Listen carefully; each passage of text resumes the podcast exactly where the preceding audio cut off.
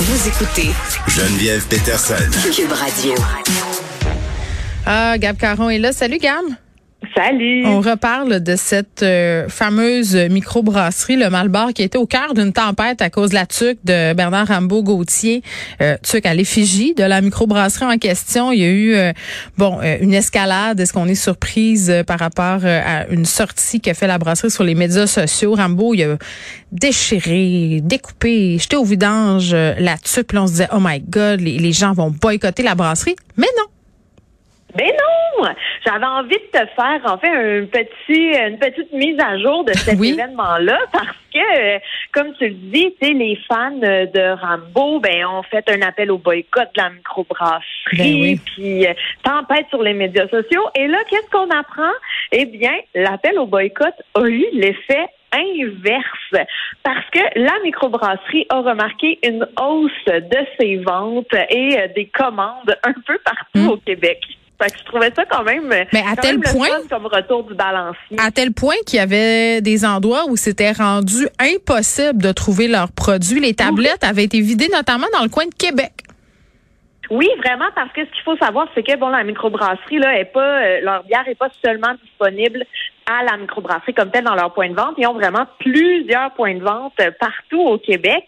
Mais j'ai trouvé sage quand même les propriétaires. Ils se sont dit, hey, on le sait que c'est peut-être un effet temporaire. Donc, avant d'augmenter notre production, on va se laisser quelques mois là pour voir si on sera toujours en demande. Mais je trouve ça le fun parce que visiblement, une microbrasserie d'ici qui, euh, ben, que, que plusieurs nouveaux buveurs vont découvrir. Donc ça, Oui. je leur souhaite que ça continue. Oui, puis ça partait pas d'une bonne place, donc on est d'autant plus contente. Euh, Exact. une prison qui cherche des volontaires. Oui, on est euh, on est en Suisse et euh, les Suisses ont pu voir une publicité qui disait euh, cherche volontaire pour passer quelques jours en prison. Mais pourquoi? Et, euh, c'est pas une blague, hein, c'est vraiment important de le préciser. Ouais. C'est vraiment les autorités qui euh, cherchent des habitants du canton de euh, Zurich pour venir en fait tester un nouvel établissement carcéral qui va bientôt ouvrir ses portes. Donc, euh, tu sais, ils veulent, c'est ça, s'assurer euh, que, que, que les gardiens se familiarisent avec l'établissement, avec les protocoles. Donc, ils demandent des volontaires. Mais ça me fait penser euh, à ce concept. Bon, ben évidemment, ça c'est un hôtel. Là. Euh, puis je me rappelle plus du nom. Je pense que c'est l'hôtel de la vieille prison, mais je suis pas certaine.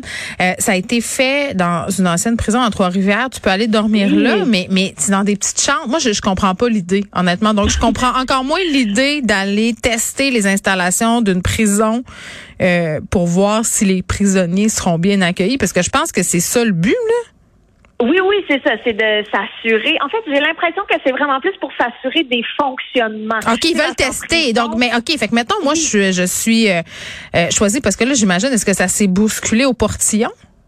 700 personnes ont Hey, postulé le monde est pour passer une couple de jours en prison. Puis il faut savoir que c'est euh, 241 places maximum. Donc, Ah, mais il y a Gab, des gens qui seront retranchés. Il y a peut-être bien des mères de famille qui ont postulé pour aller avoir une petite vacance. Un petit trois jours. Un petit trois jours. Non, mais des fois, moi, quand je suis sur le bord de péter un câble, là, je dis ça à la blague à mon chum. J'ai dit, hey, moi, je prendrais ça, là, deux petits trois jours en prison, le j'ai nourri, là, ou à l'hôpital. Tu sais, là, juste dans un petit lit, je m'en fous si la chambre est jaune, puis ça pue, puis de me faire servir l'intérieur du sac de la tondeuse. Juste un mot du break. Donc, c'est sûrement 700 mères de famille euh, qui ont postulé. Euh, Qu'est-ce qui les attend, ces gens-là, euh, qui vont être sélectionnés pour aller passer trois nuits de rêve? Bon, ben écoute, c'est euh, c'est ça, trois nuits, quatre jours, et on a précisé là que ce ne serait pas une colonie de vacances. Ouais. Mais en même temps, ce qu'il faut savoir, c'est que c'est pas une prison à sécurité maximale. Donc, somme toute, le régime ne Tu sera me pas ne, ne sera pas si dur que ça. En gros, ce qui les attend, c'est de se séparer de leur appareil électronique. Les fouilles corporelles seront optionnelles et ils auront évidemment la possibilité de quitter les Mhm. lieux à tout moment parce qu'on se rappelle Mais- que ce ne sont pas des vrais prisonniers. là. Mais moi, je serais inquiète des questions de sécurité. Il y a des gens malveillants qui peuvent peut-être avoir postulé pour aller passer du temps là-bas de façon à communiquer euh, des informations sensibles pour s'évader, par exemple, de cette prison-là éventuellement. Est-ce que ça, est-ce que ça a été considéré? Ça a été considéré parce qu'évidemment, c'est pas n'importe qui qui applique qui pourra être choisi comme cobaye. Donc, ils vont devoir se soumettre évidemment à des vérifications d'antécédents judiciaires, euh, s'assurer bon qu'ils sont pas affiliés avec euh, quelques groupes organisés. Donc, il y a quand même euh, une, un, background check. Je m'excuse, le mot m'échappe en français. Une recherche qui sera une vérification d'antécédents. C'est Pierre Carl qui vient de me texter pour me dire que c'est ça la oh, traduction. Désolée.